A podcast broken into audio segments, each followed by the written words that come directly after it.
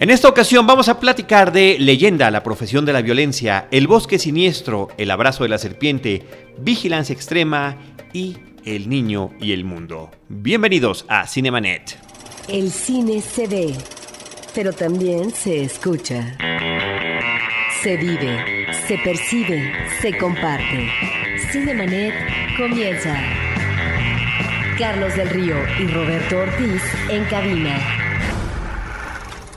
www.cinemanet.com.mx es nuestro portal, es un espacio y un proyecto dedicado al mundo cinematográfico. Yo soy Carlos del Río y a nombre de nuestra productora Paulina Villavicencio, desde Anchor Sound les doy la más cordial bienvenida y saludo a Roberto Ortiz. Carlos, pues vamos a continuar comentando de películas nominadas para el Oscar.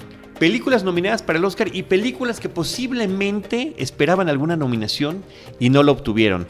Roberto, tenemos de estreno en la semana que estamos grabando este podcast la película Leyenda, la profesión de la violencia, así es como se llama la película en nuestro país. En México el título original es Legend, es una película protagonizada por Tom Hardy. Tom Hardy en un doble papel interpreta a unos gangsters de eh, Inglaterra, que son los hermanos Cray, en los años 60 en la ciudad de Londres. La película es una cinta que aborda el mundo del crimen de una manera eh, no es convencional, no diría yo convencional, pero sí nos remite al cine de Scorsese, por ejemplo, sin llegarle a ese nivel. Ya ves que cuando estamos hablando de ciertas películas del mundo gangsteril, pues algunas pueden parecerse más al Padrino, otras pueden parecerse más a las películas de Scorsese o a Goodfellas y demás.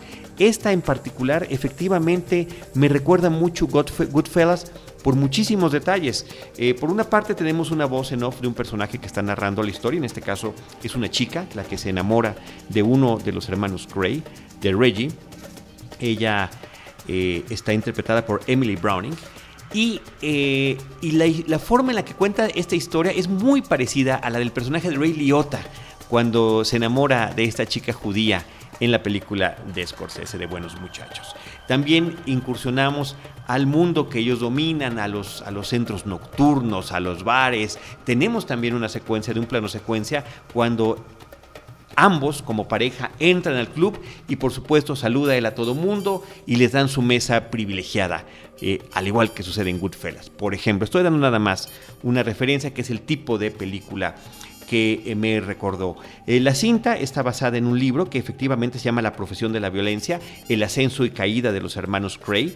Eh, son hermanos gemelos, ambos interpretados por Tom Hardy. Y aquí me parece, la película está producida por Tom Hardy, y aquí me parece que estamos ante la parte más importante, más notable, más disfrutable de esta cinta. La doble interpretación de Tom Hardy. Tom Hardy, que por cierto, esta es una película del 2015, tuvo un 2015 espectacular. Él está en las películas, eh, eh, actúa en las películas más nominadas a los premios Oscar. Está nominado como actor de reparto por El Renacido. El Renacido es la cinta que lleva el mayor número de nominaciones con 12, pero él también es el actor protagónico de Mad Max, Furia en el Camino, que tiene 10 nominaciones y además hizo esta película, que se esperaba que tuviera alguna nominación, particularmente por el tema de la actuación. Eh, qué curioso que de repente un actor que se está moviendo muy bien en diferentes cintas termina recibiendo una nominación donde posiblemente no le esperaba, cuando él apuesta todo por esta cinta, eh, donde, insisto Roberto, él está también como eh, productor de la película. la cinta está escrita y dirigida por Brian Helgeland, basada en el libro que había yo mencionado de John Pearson, y además de las actuaciones de Emily Browning y de Tom Hardy, eh, Christopher Eccleston también está en la película como un oficial de la policía que es el que anda siguiéndole la pista a estos hombres, que es muy difícil incriminarlos porque su técnica eh, de persuasión y de obtener dinero es todo a través de la violencia y de la intimidación. A propósito, Carlos, eh, de la mención que haces de Scorsese en términos de lo que puede ser un referente para esta película, quiero mencionar que en Cineteca Nacional eh, ya va a iniciar próximamente un curso dentro del ámbito académico que maneja Cineteca Nacional sobre el cine de Martín Scorsese. Entonces, bueno, para el público que esté interesado en acercarse pues a películas como esta, como Goodfellas, Carlos, pues qué mejor opción que poder acercarse a este uno de los eh, directores más importantes del cine estadounidense. Y sin duda uno de los grandes referentes, lo vemos nosotros como cinéfilos, vemos y observamos a través de otras películas que otros cineastas también lo tienen como referencia y ahí está este gran cineasta que es Scorsese. Bueno, esta película, eh, además de que, de que se parece, insisto, no llega al nivel de las películas de Scorsese. Me parece que en el término de ritmo tiene un poco de problema. Eh, las situaciones eh, en algunos momentos están un tanto forzadas. Curioso porque la película está basada en un, dos personajes reales. Aquí en México, por supuesto, que no tenemos ni idea de quiénes son, pero entre la historia británica eh, nos enteramos que fueron pues unos notables y notorios criminales de la historia británica de, Londres de los años 60, particularmente de la parte este de la ciudad, lo que llaman East End. Ahí está esta película que tiene un buen diseño de, vestuario, de recreación de época, los coches, es impresionante eh, ver los coches de época, sobre todo porque son coches ingleses y eh, son distintos a los que normalmente vemos en producciones estadounidenses, que diríamos estamos un poco más habituados al tipo de automóviles. Aquí es, eh, visualmente impresionante. Los coches, las calles, el, uso de la música también, de temas de música pop, rock de la época también están utilizadas al estilo Scorsese. Yo lamentaría que un par al menos un par de canciones, pues ya están como identificadas con otro tipo de películas. Eh, Muy machaconas las sientes. Sí, como que si esta ya la utilizó en otra película y ya se identifica con esa, pues ¿para qué la vuelves a meter en esta? En fin, son detalles que tiene por ahí la cinta, pero sin duda, eh, la forma en la que Tom Hardy retrata a estos hombres.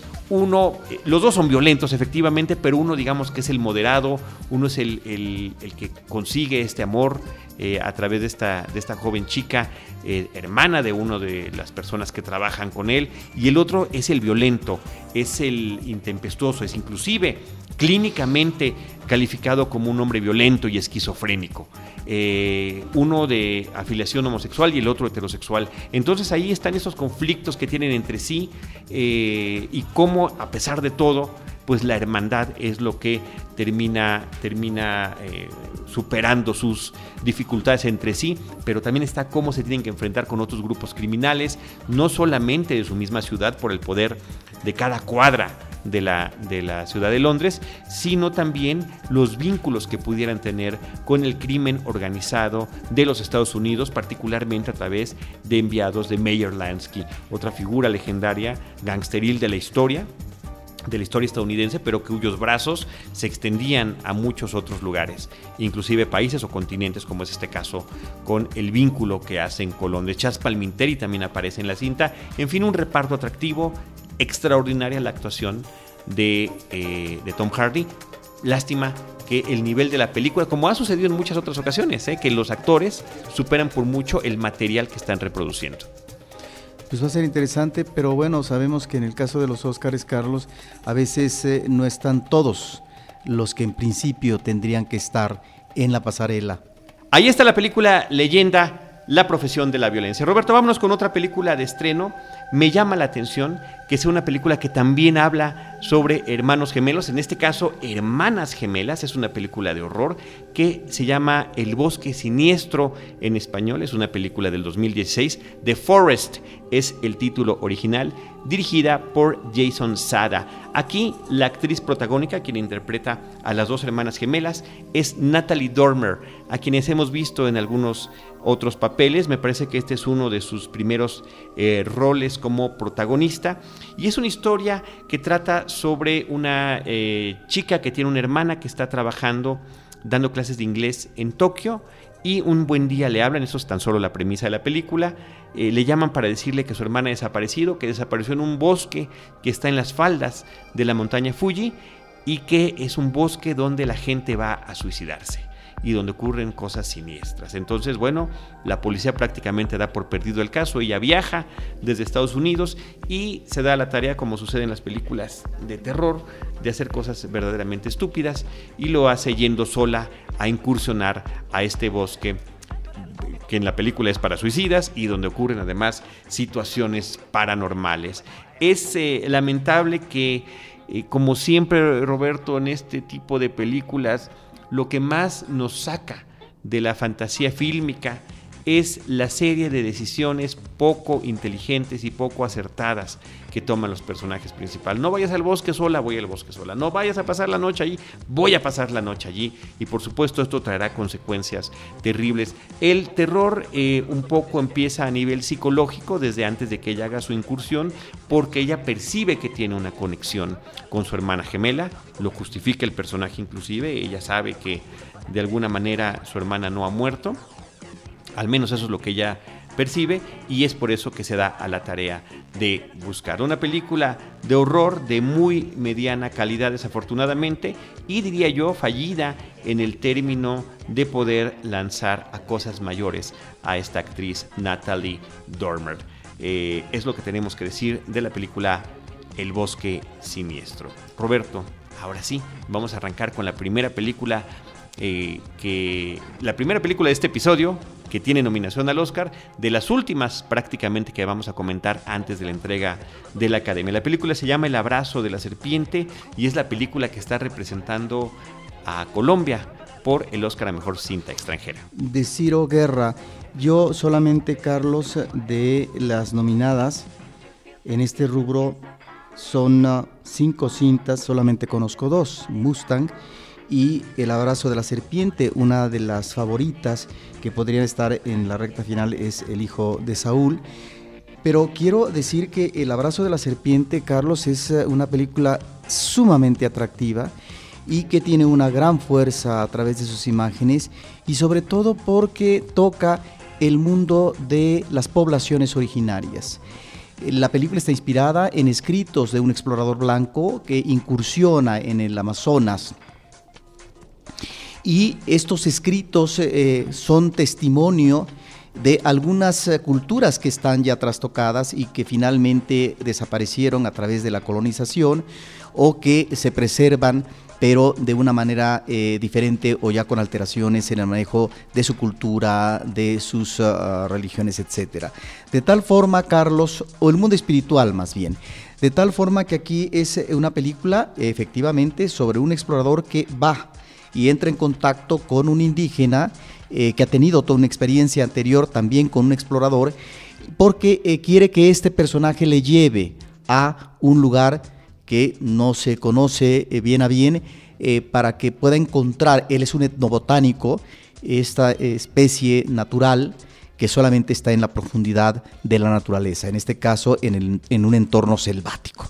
Entonces hay todo un transporte a través eh, de ríos caudalosos, etcétera, de tal forma que es una película sumamente interesante, muy bien realizada en las caracterizaciones, en el manejo del paisaje, pero sobre todo el drama, la trama que se va creando Carlos en torno a lo que es el conocimiento del mundo indígena y lo que es también el conocimiento de la persona que llega en un plan diferente al colonizador en este caso la referencia constante es eh, eh, los colonizadores que explotaron el caucho y que por lo tanto, bueno, hubo eh, mucha mano de obra barata, explotada, etcétera. es de qué manera pueden entrar en contacto estas dos culturas y esta cultura que finalmente es la de la civilización occidental, si es posible desprenderse de los conocimientos que finalmente eh, le dan una aproximación al mundo de la ciencia, al mundo de, él es un, de un etnobotánico, etcétera, para conformar un mundo más accesible, ¿sí? Bueno, pues eh, está este contraste y la posibilidad o no de encontrar a través de un brebaje, eh, eh, producto de una planta, ¿sí? en un lugar inédito que finalmente eh, se da un periplo en términos exploratorios. Bueno, aquí me parece que el director Carlos está presentando estas dos culturas, pero al mismo tiempo como estos pensamientos que se cruzan y en donde va de por medio las percepciones alteradas, a partir obviamente de lo que puede ser una visión propia de un alucine es que también eh, vamos a ver en la película lo que puede ser una cosmovisión, es decir, la Tierra se conecta necesariamente con el cosmos y el hombre en su tierra, necesita conectarse de manera esencial con su naturaleza y sobre todo con elementos esenciales como puede ser el producto de esta planta. Es realmente una película en blanco y negro, ¿sí?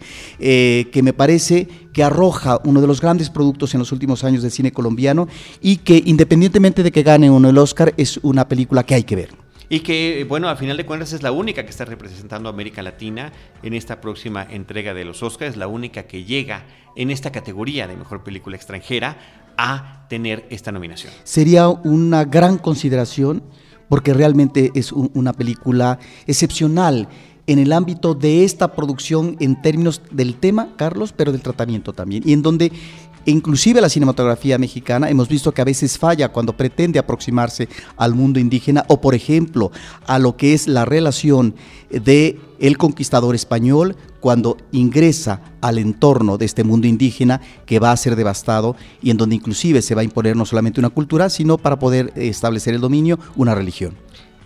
El abrazo de la serpiente de Colombia. Roberto, de esta película vamos a irnos a Corea del Sur. La cinta se llama Vigilancia Extrema. El título original se leería en español Gamsi Ha Deul. Es una eh, cinta codirigida entre Wee Sek Yo y Jung Seo Kim. Este es, una, este es un remake de una película de Hong Kong.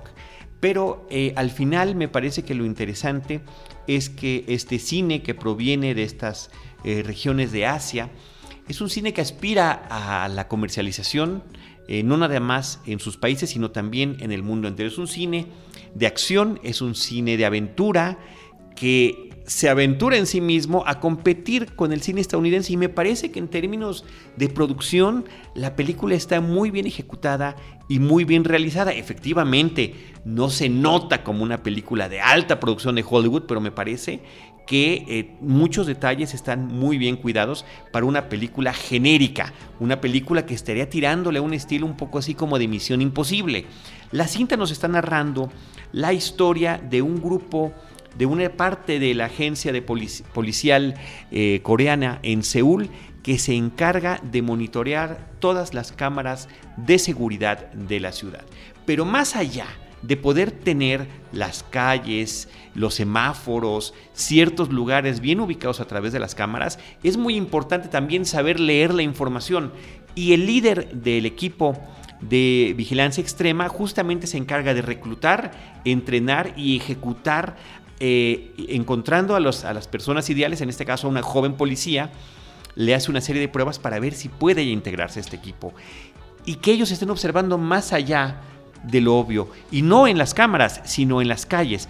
Ellos están conectados a través de teléfonos y de audífonos con la estación de policía donde está este el otro equipo que sí está vigilando las cámaras y ellos van haciendo la identificación de los posibles criminales. ¿Y contra quién se están enfrentando? Contra un grupo eh, también sofisticadísimo eh, criminal que hace una serie de robos a bancos o a la bolsa, pero para con fines muy específicos, que tienen además una estructura no solo bien organizada, sino que de la más alta secrecía. Ahí me parece que están estos elementos donde se ponen al tú por tú eh, dos grupos igualmente eh, hábiles en lo que están haciendo, con distintos móviles y enfrentándose los policías a una serie de criminales extraordinariamente violentos y ante la menor provocación que pueden resultar letales. Ahí me parece que está la parte interesante de la película y sobre todo lo que ha sido muy reconocido de la cinta es el aspecto de la edición que en diferentes eh, premiaciones también asiáticas, la cinta ha recibido estos reconocimientos al trabajo de edición, porque estamos viendo lo que observa cada uno de los personajes que están en la ciudad, lo que están viendo las cámaras, lo que están viendo los criminales, las cámaras giran, hay tomas aéreas, están eh, dándole la vuelta a los personajes, suben edificios, elevadores y demás.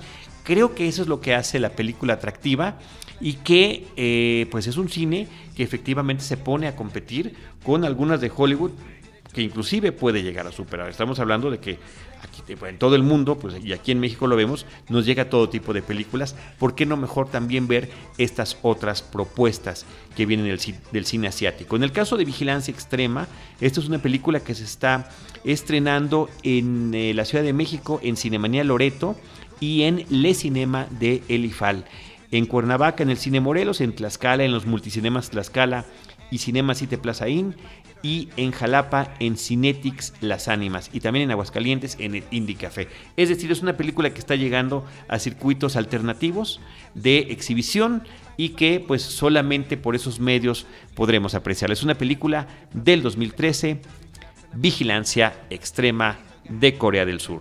Roberto, eh, creo que es importante que también comentemos ahora otra película de nuestro continente que llega con una nominación a los Óscares. Esta vez lo hace en la categoría de largometraje animado y esta es la película El Niño y el Mundo.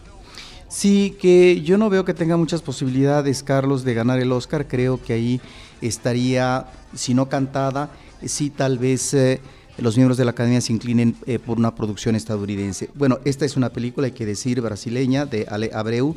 Es interesante, Carlos, su planteamiento temático, que es el viaje que establece un niño con un personaje mayor y que nos presenta los contrastes que hay entre el campo y la gran ciudad y cómo eh, la gran ciudad absorbe precisamente a toda esta población eh, de la provincia y cómo también se van perdiendo muchos de los elementos eh, de la familia, de la cultura que este niño finalmente puede dejar de tener. Por ahí está el planteamiento, me parece que es una animación muy sencilla y por ese lado no hay, eh, creo yo, un manejo eh, de técnica de animación que sea sumamente atractivo como tal vez Anomaliza u otro tipo de producción, Carlos.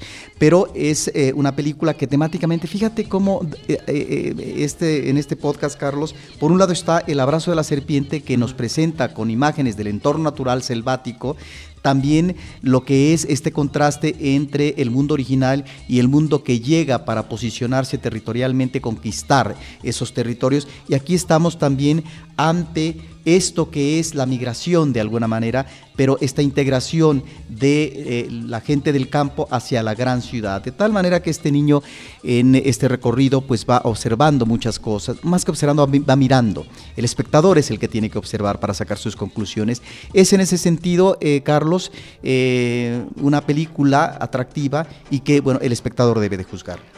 O Menino e O Mundo es el título original en eh, portugués, película del Brasil. El Niño y el Mundo es como se llama en nuestro país. Es una película también del 2013 que eh, llega a esta competencia de largometraje animado en los Oscars porque apenas en 2015 fue exhibida en los Estados Unidos y ese es el criterio que ellos están utilizando.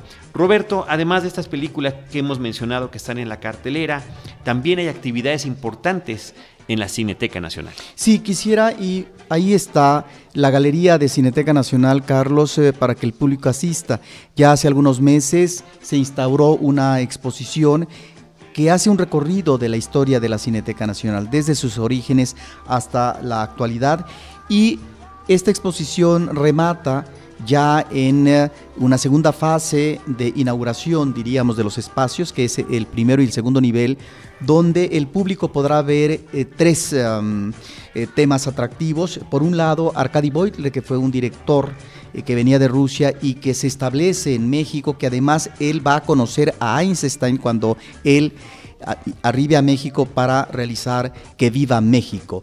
Es un director sumamente importante para el cine, él es el director de La Mujer del Puerto y algunas otras cosas, y eh, hay una serie de fotografías, Carlos, de él, que son sobre todo colección de Cineteca Nacional, eh, parte del archivo fotográfico de Arcadi Boilter están en Cineteca Nacional, y hay algo muy interesante, un audio, Carlos, eh, que eh, logró finalmente conectarse ese audio con una película que está desaparecida, que es eh, El espectador impertinente, que es sumamente interesante porque en la proyección original, Arcadi Boiter se sentaba en la parte delantera de la sala de cine, se comenzaba a proyectar la película, salía una actriz y entonces eh, Beutler, el director, subía y mágicamente se integraba a la pantalla y ya estaba dentro.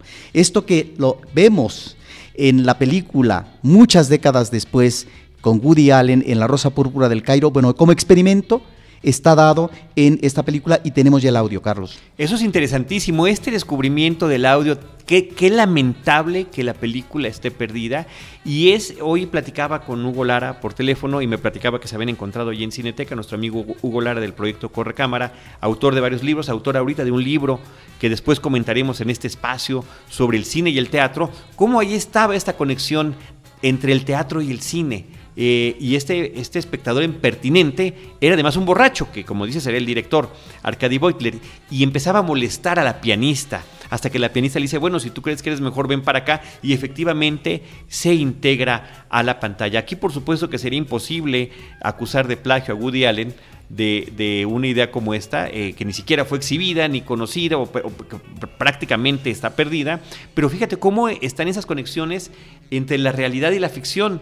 Y, básicamente estamos ante una misma idea que se puede gestar, como decías hace rato, con décadas de diferencia. Qué interesante que se haya recuperado este audio y entiendo también que hay alguna eh, pues idea por allí que sería magnífica de poder eh, realizar alguna nueva filmación para eh, digamos, complementarlo con este audio y hacer este ejercicio en algunas salas como a nivel exposición. Sí, por lo pronto... son, unos, son, son, poco más de 10 minutos. Sí, por lo pronto eh, el audio nos presenta en el ámbito musical eh, películas muy propias de su época. También está una exposición de Gunther Herzog, Carlos, eh, es un escenógrafo muy importante en eh, el cine mexicano. Tan solo hay que mencionar Doña Perfecta, que es una de sus grandes escenografías en el cine nacional. Y en estos días se presentó, Carlos, un libro que se realizó de él, que es El arte de lo efímero, Gunther Gerso y el arte de lo efímero, que fue escrito por Mariana Sainz Pacheco, Elisa Lozano, son de las personas que aparecen en los ensayos, e Itala Schmelz. De tal manera, esta última eh, directora de la... Em, ¿Cómo se llama la, cosa de la imagen? ¿Cómo se llama quién? el, lugar este de cultura. Eh, Fonoteca, este, el, centro de la imagen. Ok. Eitala Smells, Carlos, ella directora del Centro de la Imagen actualmente.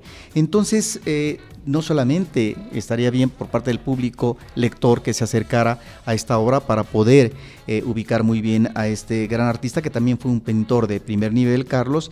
Y por otra parte tenemos eh, los vestidos de Dolores del Río. Hay una gran colección de Cineteca Nacional de objetos, fotografías, vestuario, etcétera, y se exponen Seis vestidos, Carlos, la mayor parte de cine, solamente para mencionar, pues están aquí pues los vestidos ni más ni menos que eh, uno de Flor Silvestre y el vestido central de la película María Candelaria. De tal forma que estos vestidos se restauraron hace tiempo precisamente para esta exposición y es una oportunidad única porque eh, este tipo de aproximaciones en el caso de las exposiciones, en el caso del cine pocas veces las encontramos, Carlos. Ahí están, me parece, tres exposiciones, Los vestidos de Dolores del Río, Arcadi Boiter y Gunther Gerso, Carlos. En el caso de Gunther Gerso me parece que además es un personaje interesantísimo dentro de la historia de nuestro país. Él es un hombre que nace de padres europeos en nuestro país, en México, nace en México en plena Revolución Mexicana.